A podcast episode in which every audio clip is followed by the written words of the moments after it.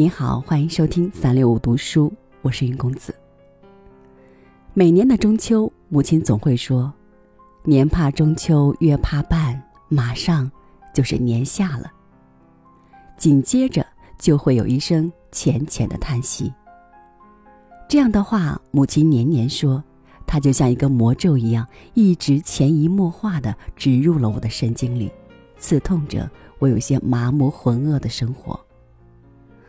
是从何时起，我们的日子似乎变得越来越快，快的需要我们去强迫自己慢一点，再慢一点呢？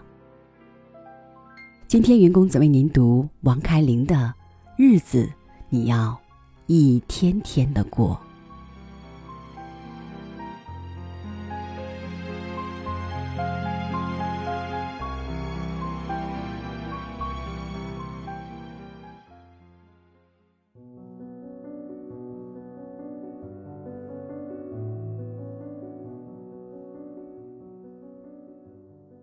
北京台有档周播节目叫《七日》，其广告词这么说：“生活就是一个七日接着一个七日。”我也做电视媒体，按同行眼光，这句话堪称神来之笔，既行云流水勾勒了百姓过日子，又将岁月和节目画了等号，自恋了一把。可我老觉得哪儿不对。似乎某根神经被偷咬了一口，后恍然大悟。他在光阴上的计量单位，那个七日，刺疼了我。他等于是在说，人生即一周加一周，加一周。这尺码太大，太粗放了，他把生命密度给大大冲淡、稀释了。若央视春晚给自己打广告，会不会说成“生活就是一个春晚，加一个春晚”呢？如此生命换算和记忆刻度，简直恐怖。地铁忽听一女孩感慨：“你说，哎，日子真快，眨眼又过年了，不就看了几部剧，听了几首歌吗？”我夏天裙子还忘穿了呢。是啊，我们对光阴的印象愈发模糊，时间消费上所用尺码也越来越大，日变成了周，周变成了月，月变成了年，日子不再一天一天的过，而是捆成大包小包，甩手即一周，一月。打个比方，从前是步枪瞄准，现在则像冲锋枪，突突一梭子，点射变扫射，准星成废物。一把尺子，毫米取消了，只剩公分。今天几号啊？这声音无处不在。我自己也常想不起日子，甚至误差大得惊人。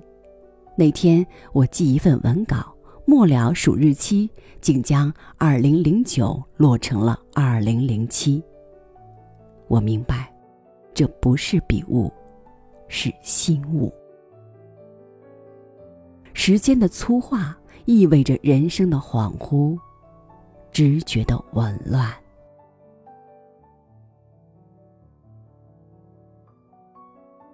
谁还记得时间本来的模样？最朴素的生命知觉，最正常的光阴感应，如何获得呢？或许，人忘了自己的真实身份——生物。这个身份和公鸡没什么两样。我一直觉得，既然生命乃自然赋予。光阴也源于自然进度，那么，一个人要想持有清新纯粹的时间印象，即必须回到大自然，到这位天时的缔造者和发布者那儿，去领取。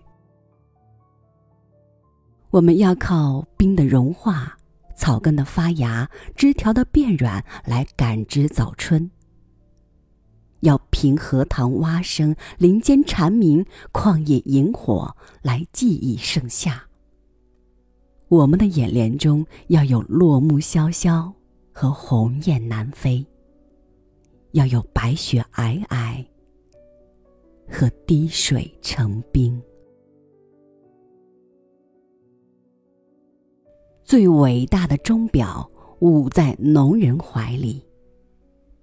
大自然的时间宪章，万余年来一直镌刻在锄把上、犁刃上、镰柄上。立春、谷雨、小满、芒种、寒露、冬至。光阴哲学上，农夫是世人的导师，乃最安天时、最解物语之人。错过节气，即意味着饥荒，颗粒无收。时间恍惚，人的神思即陷入浑浑噩噩。我们沉浸于街道、橱窗、商场、文件、电脑，唯独对大自然这位策划光阴、分配光阴的神视而不见。我们忘了生物本分和血液里的钟声，像个逃学者，错过神的讲座和教诲，也错过了赐予。看日期，不能看表盘和数字，要去看户外，看大自然。他以神的表情和语言告诉你晨昏时辰。节气和四季，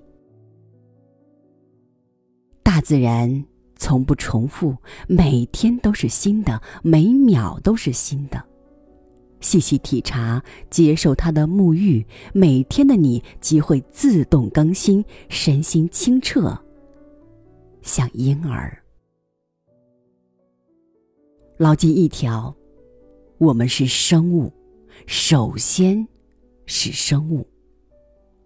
这点上，人和一只鸡、一匹马无甚区别。若生物时间丢了，即丢了大地和双足。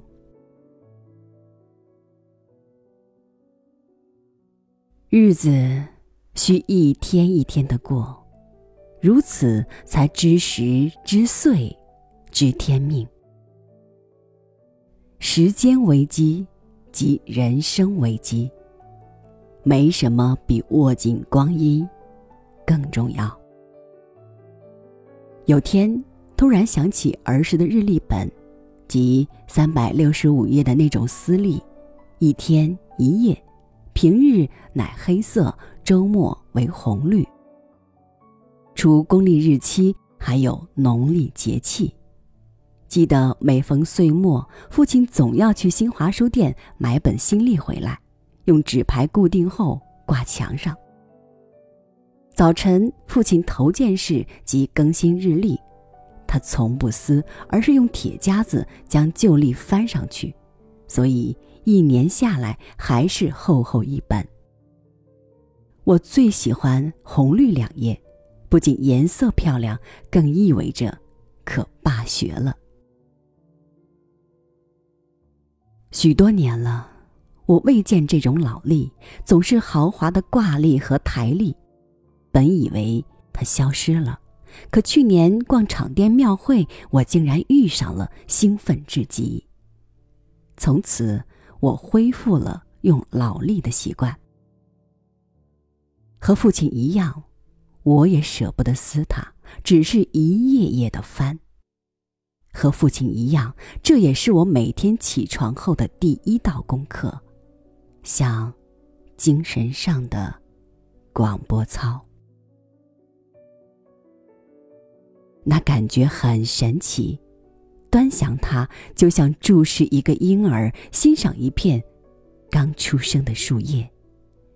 一页页的迎接，一页页的告别，日子变得清晰风雨舒缓。他还每天提醒你，户外，遥远的大自然正发生着什么：雨水、惊蛰、白露、夏至、霜降、秋分、小雪。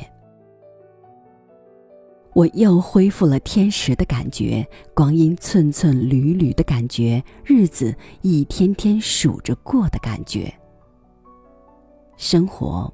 不再是条糙的麻绳，而是一串不紧不慢、心中有数的佛珠。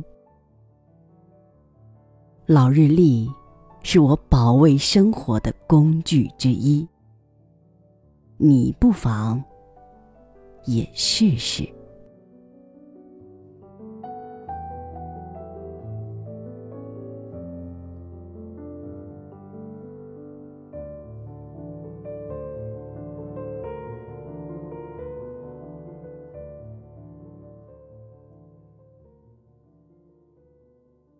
景来，料峭离赏玉兰开；夏日静观锦鲤戏在青莲间。秋霜催赶菊盛放，冬夜落雪轻敲窗。一年三百六十五日，寸寸缕缕，愿我们都有诗一样一天又一天的日子和无悔的光阴。好，感谢您收听我的分享，这里是三六五读书，我是云公子。咱们下期节目再见。我曾试着想留住身边的一切，这一切仿佛又离我渐远。轮回的四季似乎永不停歇，而我们却难经得起。时间考验，夜的漆黑容易让人安静一点，却时常在这时刻感性难以入眠。快乐伤悲起伏久了也就无所谓，留下的回忆是唯一的纪念。还有多少时光才能让自己成熟一些？还有多少努力才能让梦想近一点？还有多少个夜不再需要烟酒陪我入睡？